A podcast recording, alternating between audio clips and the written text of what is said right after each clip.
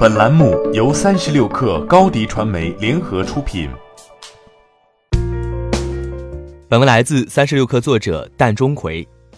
十一月十三号，外媒又曝光了一组出自印度的设计师的三星 Galaxy S 十一、S 十一 E 的新渲染图。新机或采用带有弧度的瀑布屏，前置镜头很小，后置三摄外加一个光谱成像仪。新机将分为四 G 和五 G 两个版本。根据该报道，三星 Galaxy S 十一的对角线为六点三英寸，S 十一 E 的对角线为五点八英寸，支持 HDR 十加认证和 Dynamic One Mapping，主打无边框全面屏，还有可能会采用 vivo Nex 三和 Mate 三十 Pro 等机型的瀑布屏或环幕屏类似的概念。这与传闻一致，除了屏幕更为美观之外，机身外观上。三星 Galaxy S 十一系列采用了高度抛光的金属和玻璃无缝融合，仅八毫米厚的腰围。三星 Galaxy S 十一系列新机的前置自拍镜头会变得更小，顶部仅留了一个小圆点用于自拍，也更实现了不会打扰视觉体验的效果。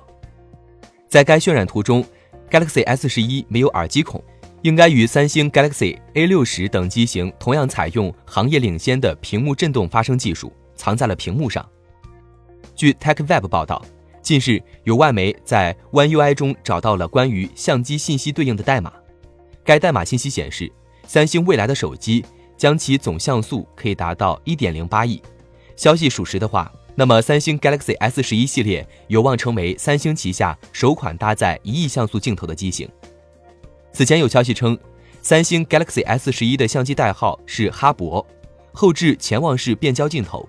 主打超级变焦技术，支持五倍光学变焦。三星 Galaxy S 十一系列还将外加一个光谱仪，可以告诉你食物的温度和糖的含量，还可以检测皮肤的水分、油脂含量，甚至疾病。报道称，三星 Galaxy S 十一系列新机或将于二零二零年二月十八日左右发布。不出意外的话，该机现已开始投产。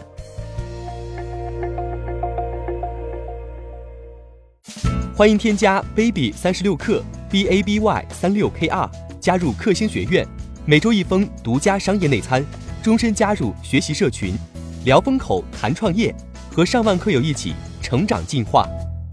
高迪传媒，我们制造影响力。商务合作，请关注新浪微博高迪传媒。